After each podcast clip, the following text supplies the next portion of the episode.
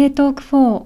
クランクインがお送りするポッドキャスト A トーク4映画文筆家の小玉瑞希です。アシスタントのクランクイン編集部阿部です。本番組は映画、ドラマ、小説、漫画などカルチャー全般からライフスタイルまでテーマに合わせたゲストをお呼びしきっと誰かのためになるトークを展開する番組です。本日は桜庭和樹さんをお招きして2023年のエンタメを総括していきたいと思います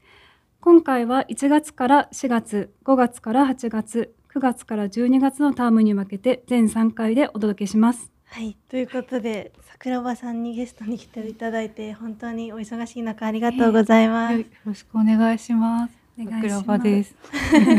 お二人は1年前のイベントで共演されたということですよね。はい、えっと、アナザーカントリーという、うんまあ、男性同士のブロマンスの映画で、うんその時のあの上映後のトークで桜庭さんに私の方からお声掛けしてお越しいただいたという経緯がありました。すごいツイッターあ X ですね。X,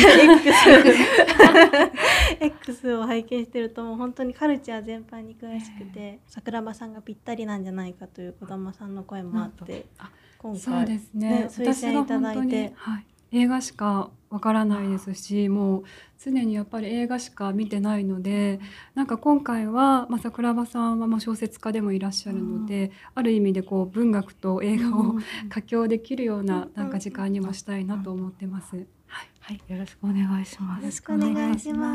す。今日はあのお二人からメモをいただいていて、それを照らし合わせながら、まず第1回目は1月から4月のトピックを振り返っていければなと思っております。えっと先ほどのそのアナザーカントリーのトークイベントでも、あの桜庭さんがあの工藤里穂さんの裸足で鳴らしてみせろを言及してらっしゃってすごい気に入ってらっしゃったんですよね。そうですね。裸足で鳴らしてみせろは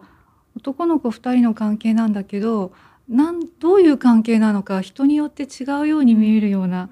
もう恋愛なのか何なのかはっきり恋愛っていうふうに書いてないからうん多様な解釈ができるような BL とも何とも言えない作品だったのですごい好きで。そうなんですよね。めちゃくちゃお若い監督だったので、はいまだ20代ですね。よね。はいで今年もあのミューズは溺れないの浅尾のぞみさんはいとかあとぬいぐるみはおぬいぐるみなんだったっけ？ぬいしゃべって。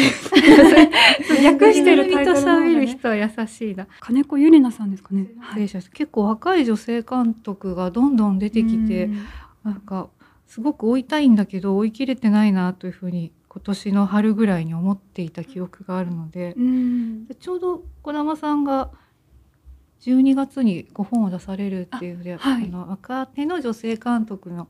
ことが一気に分かる本が出るっていうので早速チェックをして。あはい、そうなんですよね、うんその彼女たちの眼差しっていう本なんですけど、うんうんあのやっぱりこう賞としてやっぱり私服を避けるのが割とこう知名度の高い監督だったりとか、世代が割と上でもうずっと活躍してらっしゃる監督がやっぱりどうしても多くなってしまうので、そういう意味であの一章を割いて、うん若手監督だけについてあうんの語るっていう章を設けたんですけど、結結構レギュレーションが迷ってしまって難しくてやっぱり本当に桜庭さんがおっしゃる通り、今すごいわあの若手の女性監督が多くって、やっぱり全員に言及しきれないというのもあって、その章に関しては2010年代2010年代の後半以降に劇場公開でデビューした監督に限って論じたんですけどもちろんこの3人も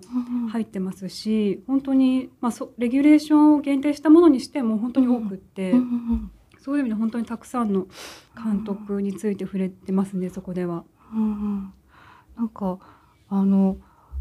作家って割と女性も増えてきていて男女比そんなにあのないと思うんですけど映画監督の有名な方ってやっぱり男性が多いなと思っていたのであの若手の方からどんどん出てきているのはすごく自分も嬉しくて、ううんん、この中からたくさん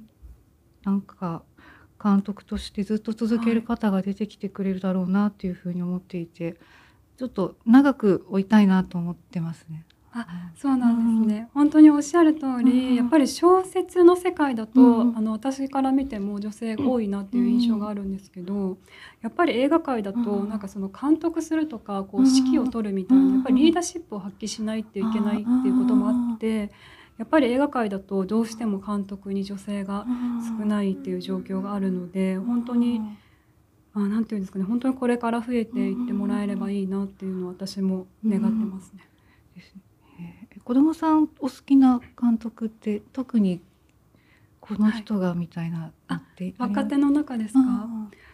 そうですね。誰か一人って難しいんですけど、うんやっぱりあの工藤梨穂さんに関して私もすごい思い入れがあって。うんっていうのもあのデビュー作の「オーファンズ・ブルース」っていう作品なんですけどその時にあの批評を書いたんですね。依頼があって書いたんですけど、はい。なのでやっぱりずっとデビューから、まあ、2作なんですけどまだデビューから追っているってこともあってなんかすごいまだ2作なのうんに作家性がすごいあるじゃないですか。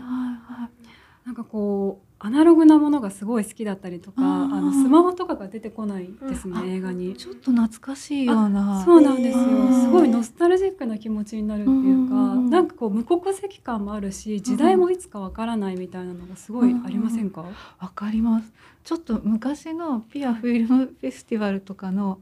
作品とかを今見ているって言われたら騙されそうな気がする。昔のような映像のような今のような、うん、そうなんですよね。なんかうん1990年代の映画って言われてもそう。わかんないようへー。ななんか色合いとかもちょっとノスタルジックですよね。そうですよね。ちょっとフィルムっぽい感じもああったりとかして。あのオーシャンズブルースって大学生の時に撮られてませんでしたっけ？なんか多分そのぐらい若い時に、ね。はい、うん。撮ってらっしゃってますね。そうちょっと楽しみですね。3作目も来るに違いないあもう絶対に撮るので、うんこれから多分もっと有名になっていくんじゃないかなと思いますね。あ楽しみですねうん児玉さんも縫いしゃべをあげられてますよね。ぬいぐるみと喋る人や優しいそうですねゲストに。はい。これは何月に公開の作品でしたっけ？4月ですよね4月なんですね。はい。でも金子監督もあのうん一、作目が眠る虫っていう作品なんですけど、うんうん桜庭さんそちらはまだご覧になられてない見てないですね。そうなんですね。うん。今工藤さんのあの作家性がすごいっていうお話をしたと思うんですけど、金子監督も非常に作家性が強い監督で、その眠る虫っていうのがもうなんていうんですかね、なんかもう街のなんかあらゆるものが生きてるみたいな感じなんですよ。へーへえ。なんかこれはすごい不思議な感覚というか、うんなんですかね、バスに乗ってても、こう道を歩いてても。すべてのものが生きているような感覚があってなんか袋とかスリッパを開ける時になんか開ける時に、うん。なんか人間が吐息を吐くようななんか音に聞こえたりとかそういったところがすごい面白くって、へえ、面あ白い。のはい、変わった映画なんですけど。へでー。なんかこの映画を見るとあ金子監督ってこういう作家性なんだっていうのが非常に多分縫いしゃべよりも分かるような気がします。本当そう言われると若手の女性の監督すごいことし注目されてたなっていう気がしてうんいて、確かに、美しい彼の堺舞監督とか、はいはい。あと堺舞監督確かあす明日かの？明日私は誰かの彼女っていうあードラマ。あドラマをやってたんですけど、まあそういうのもあってすごい若い人に今人気の監督っていうのは堺舞監督だなっていう印象がありますね。うん確かに。あと桜庭さんが、あのメモに言及してくださった「ミューズは溺れない」と「縫いしゃべ」と「裸足で鳴らしてみせろ」ってうん。全てあのある意味クイア映画と言ってもいいような作品になっていて本当に女性の映画監督の作品をこう追ってるとやっぱりジェンダーセクシュアリティに関してもやっぱり今の時代っぽい作品が多いんじゃないかなというふうに思いますね。そうですね。なんかそこがすごくあの丁寧に書かれてるんだけど、こう批評する側の人がどれぐらいそこを受け止めてくれるかっていうのはすごい私は不安に思う時とかがあって、今までの男女のいわゆる恋愛っていう物差しで見るとちょっとわからない話だってなるかもしれないし、ででも一回その思い込みを頭から私もなかなか外れない時あるんですけど外してまっすぐこのいう映画を見るともう全然新しい世界が見つかるんじゃないかなと思って、うん。うん。あそうですよね、うん。なんかその批評する側がちゃんと批評できるのかっていううん。問題は結構あると思っていて。小説も同今じだと思う。今ここに挙げた3作うん。品って、そのまあ、先ほどの工藤さんの時もお話ししたように分かりやすい同性愛映画とかではないんですよね、うん。おそらく。やっぱりちょっとこう踏み込んでみないと、すごいい、あの批評が難しいというか、うん。ちゃんと論じられないような、ある種のこう分かりにくさみたいなものもあったりとかして。なんか決してやっぱり同性愛映画ってこう分かりやすく周囲に差別されるとか、うん最後に死ぬとかなんかそういうクリシェってあるじゃないですか。そういうものからは完全に離れてるので、やっぱり今までのこう批評のパースペクティブだと捉えられないような何かがすごいこの作品たちにはあるような気がしますよね。そうです。なんかこういう関係だって決めちゃいけないようなこのまま受け取ってずっと考えればいいのかなみたいな感想を持ちました。決めようと思うと自分の中にもともとある価値観しか出てこなくてうん。全然その実際のその映画とは違うすごく狭いことを言ってしまいそうな怖さがあって感想をなんて言おうっていうのはすごい難しい映画でした。でもきっと現実の人間もそうだと思う、なんかそうですよね。もっと分かりづらいですよね。決めちゃうといけないなってそういうことに気づけるようなすごいそういう豊かさがある映画体験でした。うんどれも確かにうん若い世代の映画監督たちの作品を追っていくのはなんかそこら辺にも楽しみがあるというか、ある意味で難しさもあるみたいな感じがありますね。でも桜庭さんすごいあの SNS にもあのいろんな作品の感想を日々上げてらっしゃるので、なんかそんな風にちょっと難しいって感じたりとか、迷ったりとかってあるんですか日々？ありますね。なんか自分が知らなかったことが書かれてる時に自分の知ってる範囲だけで編集しちゃうみたいな癖がやっぱりついちゃう、年々つくからはい。例えば20代の頃映画見て分かんないって思った時に分かんないまま受け取ってたのにだんだんなんか自分の中のパターンが決まっててこれはこういうことでしょみたいにしそうなのではい。すごいちょっとやっぱり怖くてはい。1日2日ちょっとあの下書きに入れといてわかる。ちょっと違ったかもしれないとか すぐ言うと違うかもしれないと思って、1日2日考えてやっぱりこうだったと思うってつつぶやいてもう今つぶやくんじゃないのかな。なんかポストしようかなとします。でもやっぱりすごく悩みますね。なんかだから SNS でさえこんなに悩むんだからあれですよね。なんか紹介なんかはい。評論とかだと本当にすごいすごい悩む。ほん本当にこうなのかなとか、う。うん。んなんかそういうふうにでも悩むいい意味ではい。悩むし決めつけられない作品が今年多かった気がします。うんうん。確かに。そうですよね。その感想を寝かせるっていうのはすごいわかりますね。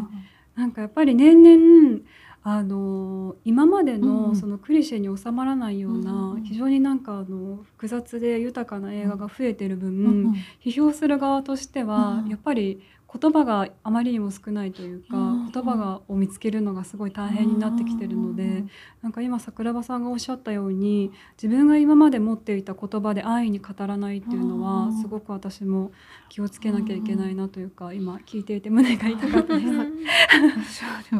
小説の世界も同じなので本当に言葉が足りないって思いながらうん。人の本を読んでることがあります。その自分のはい、感想を考える言葉が足りていないって常に思いながらうん。読んでますね。子供さんは1月から4月ってこの作品群え選んだ理由というかありますか、ここに挙げられて1る月は C セット C セットですね。その名はだけですね。はい、もう1月なんですねあれ。ね早いですね。はそうですね。あ1月に私が C セットについて言及したいなと思ったのが、今年もう一つあの風潮があったのが、うん、やっぱり MeToo 映画がやっぱりいくつか、あの重要な作品があったと思うんですね。例えば「ウーマントーキング私たちの選択」サラ・ポーリー監督の作品ですけど、まあ、そういう実際にあったボリビアであった性暴力事件をもとにした作品があったりとか。あとキティ・グリーン監督の「アシスタント」という作品があったりとか、これも非常にやっぱり会社の見えにくいハラスメントを非常にこう淡々と描いていくっていう映画で今挙げたこの3作品ですごくあの。まあ、MeToo のその潮流の中で生まれたという共通点はありつつもそれぞれ全くスタイルというか描き方が違う作品だったと思うんですね。なんかこういう例えばそのシーセットみたいに、うん、あのハリウッドのカタルシス的な展開で持っていくような見せ方だけじゃなくって、うん、非常に多様な見せ方が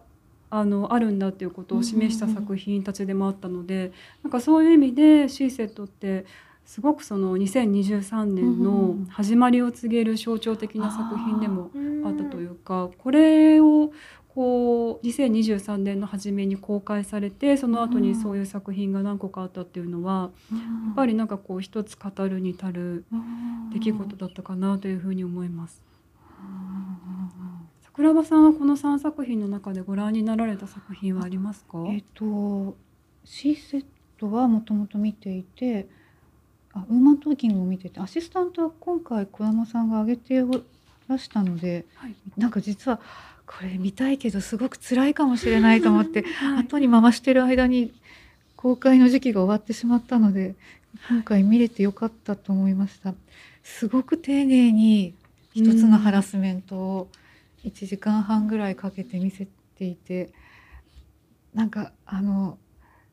こうガスライティングされていく様々、はい、企業の中でちゃんと聞いてくれるかと思った上司によってこう仕事を失うかもって匂わせられたりとか、うん、君がそのこっちの女性に嫉妬してるんじゃないかとかこうガスライティング的にこう、はい、話を変えられてしまうとか告発とは違う形にされていって最終的に黙らせられてしまうっていうなんかでもこういうことってあったなって見ながら思い出すですけど、はい、実体験としてあったなっていう感覚が。そうです。ねあの何か意見を言うとこう書き換えられる情報を書き換えられていくっていうのはすごくわかるなと思って。でもその渦中にいる主人公には何をされたかその時には分からなくて、あれおかしいな。ちゃんと告発したはずなのに違う話になっていくなって多分おかしいおかしいと思ったのだろうけど距離を持って映画を見てると何をされてるかよくわかる、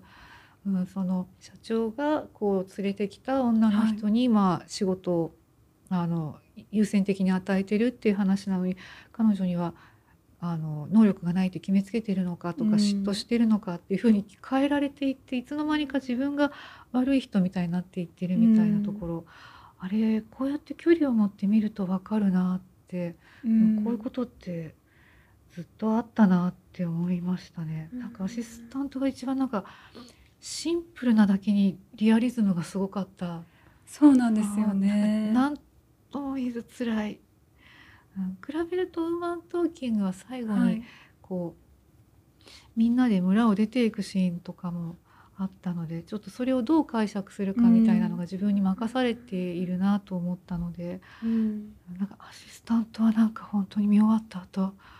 あ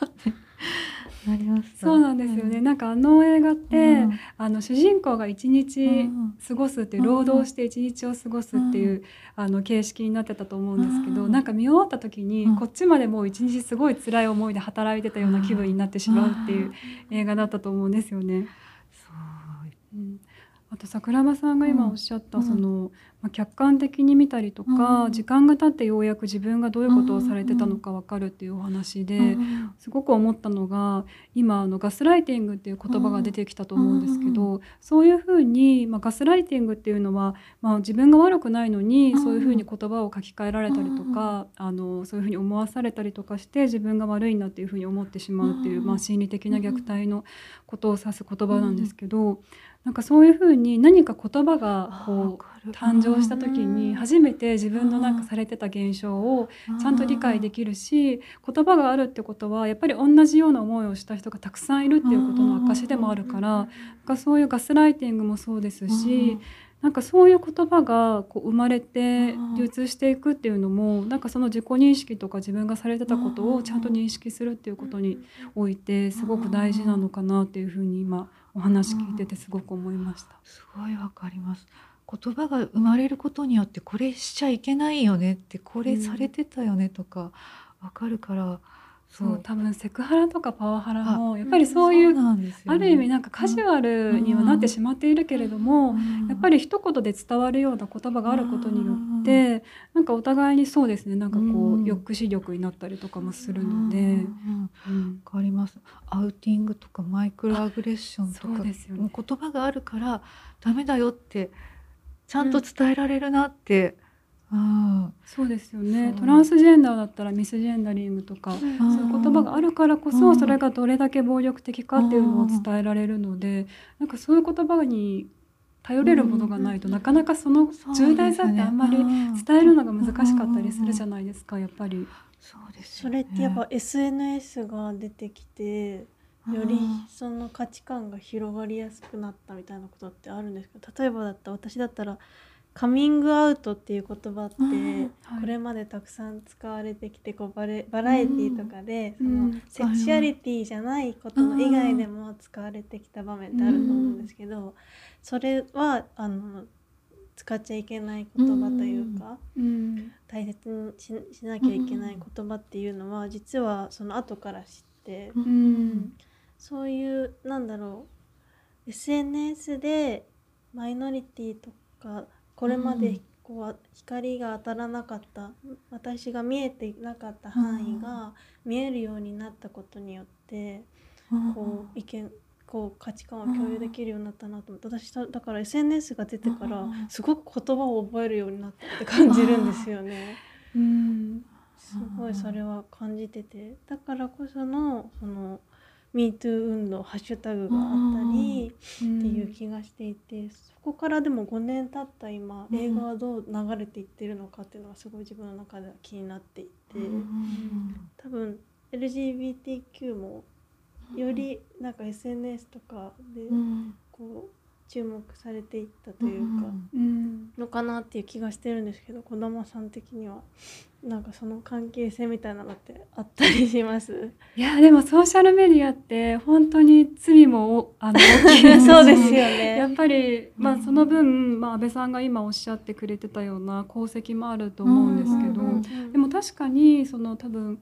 マスメディアで例えばあのカミングアウトとかもそうですし、あのカジュアルに使われていたものが実は非常にそのマイノリティが使っていた、うん。大切にしていたっていう文脈があるから、うんあのその言葉を簡単に奪還してはいけないマジョリティが。っていうのはうんやっぱりソーシャルメディアでおっしゃるように多うん分知った人が多いでしょうし、ただやっぱり一方であの、まあ、これもねやっぱりプラスマイナスあると思うんですけど例えば最近だとあのグルーミングっていう言葉が多分ソーシャルメディア上で一気に広がったと思うんですけど、そういうふうに言葉がソーシャルメディアとかで文脈を切り落とされた状態で一気に使われてしまうとやっぱり意味がちょっとずつずれていってしまうというか本来の意味をうん失っていくっていうと部分もあると思うのでやっぱりこれはちょっとやっぱり危ないところもあるなと思いながら見てます。通じますねはい。その言葉の意味とかは。うん。なんか差別する側の人に盗まれるように別の使い方をされるみたいなまさにそうですこともありますからあーあと、うんなんかそう差別的なことを言っているから注意されてるのにトーンポリシングされたって言ったりしてトーンのことは言われてないんだけど、うんみたいなのとか、うんうんいろいろ別の使い方をされ始めて一人歩きしたりとかもうんあるから、SNS にはなんか良いところと怖いところと両方今年はよく見たなと思います。確かにその通りだと思います。と映画の話に戻ると、うんエブエブもそうですね。初めの方に公開でしたね、うん。あ懐かしい、もう懐かしいレベルです。もう懐かしい。そうですね。なんかアカデミー賞とかでやっぱり一気に賞を取ってうん。盛り上がった感がすごいエブエブってあるのうん。でなんかちょっと私の中でお祭りが終わった感がすごい ありました。うん私この桜庭さんのメモの 指がソーセージになる時空にいた中年女性カップルが好きすぎたって書いてるのが。正直エブエブで一番いいシーンここですよね。ですよね。よかった。なんかここがマックスだと思います。なんかもう中年女性のカップルだったとこがすごく良くて、うんあとはなうんジェイミー・リー・カーティスかな、うんあの、はい。あの人の視線がもう本当に良くてあうん。この人恋をしてるんだと思ってすごくよくてちょっと知り合いのあの男性の方に「いやなんかおばさんおばさんとおばさんだったからなんだと思っちゃった」みたいに言われてすごい怒った。なんかえー怒るんですね。えだってそのなんかこうレズビアンのカップルってはい。ちょっとこう男性からこう性的に見られることがあると思ってその例えば、うんあのリー・コトミさんって小説家がはい。あのレズビアンの小説書いた時に、まあ、男性の批評家さんから「レズビアンが書いてあるのにエロスが足りない」ってひ批判をされたことがあって、ね。それでなんそ私は意味が分からなくてでもはい。多分、若くてセクシーな女性2人が出てきて、まあ、その男性の読者を楽しませるっていうことだったのかなと思ってそうじゃないから批判されたのかとかいろいろ思っていると自分に返ってきてはい。なんでこの FF のそのシーンはあなんかそのそういう性的なコンテンツじゃないんだよって、うん。そうおばさんと指ソーセージですからね。そもそもそうですよね。おばさんとおばさんがなんか付き合ってるの全然いいじゃんと思って、うん。そうそう。なんですごくそのなんかあすいません。あの桜庭さんが、あのババアユリを書きたがってるっていう情報をなんで知ってた？欲しいな。なんでだろう？そうなんですよ。なんかそのそうあの若くて綺麗な女の子じゃなきゃいけないわけじゃないってで、はい。やっぱり実際に生きてるからみんな年も取っていくし、なんで中こう中年とかのそのエイジズムがないところで中年とかもっと年を取ったカップルの話を書きたいなみたいなうん。ことがなんかあったので。ぜひ書いてください、そうなんです。なんでまあご50代とか60代ぐらいのカップルの話もっと上かもしれないカップルの話をまさに書こうとしているんでそうしあさって打ち合わせなんですけどなんでこれを話してるのか結構具体的なお話だったんですね。あなんかちらっと、はい耳に入ってきただけだったので。なんで大声で喋っていたから えー、もうじゃあ具体的にもう書かれようとしてるんですね。今書くところ、あの1ヶ月後が締め切りなので、うんもう書くところなんですが、えーそう。すごいですね。すごいタイムリーすごいタイムリー。楽しみです。児玉さんに聞きたいんですけどその、はい映画の中でその中年女性のレズビアンが描かれることって、はい今多くなってるんですか？いや多くなってるとまでは言えないと思いますね。あのちらほらはあるんですけどね。あそれあでも若いかコンパートメントナンバーシックスに出てくる人はあ若いかな？なんか何歳ぐらいか分からず見ていた。なんか最初あの、うん。メインポスターを見た時に若いレズビアンの話かなと思ってたら、うん。割とこう実際見てみると、うん。あの年が結構上でうん。落ち着いたあのレズビアンカップルが出てきたので、うん。そういう意味であそうなんだこの年代なんだっていうのは思いましたね。あと5月ですけどターも一応レズビアンの100カップルでしたよね。確かに。ターね桜庭さんターはご覧になりました？あ私ね見てないんです。ああれもちょっとこう怖いかもと思ってうんいたら終わってしまった、そうですよね、うん。じゃあキリがいいので次5月6月の回に次回移りましょうか、じはい。じゃあ次回は5月からお話ししていきたいと思います